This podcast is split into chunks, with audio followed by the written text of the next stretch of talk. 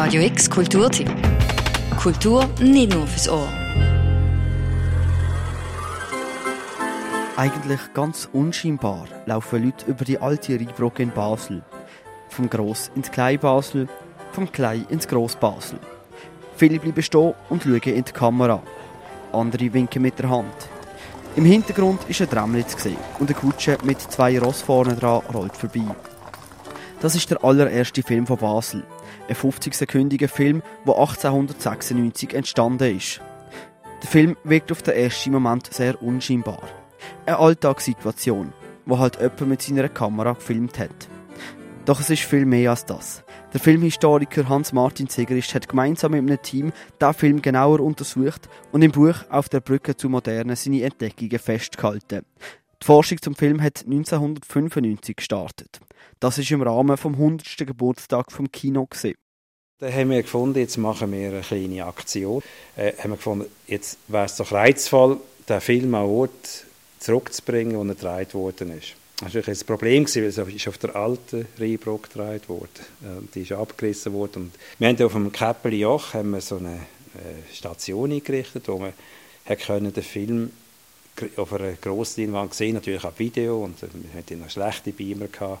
Und im Käppeli Joch hat man dann noch auf, auf Fernsehstationen noch die anderen Filme gesehen, die in der Schweiz auch gedreht worden sind. Zur Vorbereitung auf den Anlass sind die Filme künstlich stabilisiert worden, um die Qualität zu verbessern. Schon während diesem Prozess sind viele Gemeinsamkeiten zwischen den Filmen aus verschiedenen Schweizer Städten aufgefallen. So zum Beispiel ist eine Person auf fast allen Filmen zu sehen.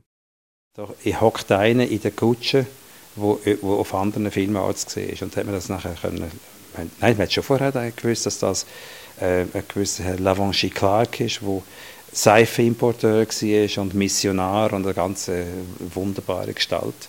Und da haben wir den dort schon im, äh, eigentlich entdeckt auf dem, auf dem Film und haben gefunden, das, das muss man noch mehr abklären.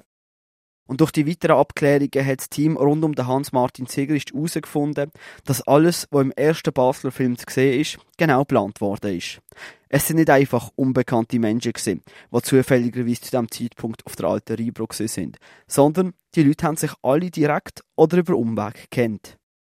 Mit der Zeit haben wir herausgefunden, dass äh, so ein bedeutender äh, Kleinbasler äh, Original, so ein bisschen exzentrischer, aber ein sehr äh, bedeutender Seidenfärber dort, hat, ist ganz eindeutig im Zentrum. Da ist wahrscheinlich von dem Herrn Lavanchi Clark aufgeboten worden. Komm, organisieren wir etwas, dass ich ganz schnell eine schöne Szene, eine lebhafte Szene auf dieser Brücke inszenieren.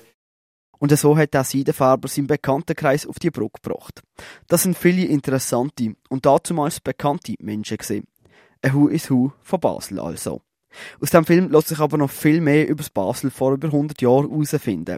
Und der Hans-Martin Segrist beschreibt all das in seinem Buch Auf der Brücke zur Moderne.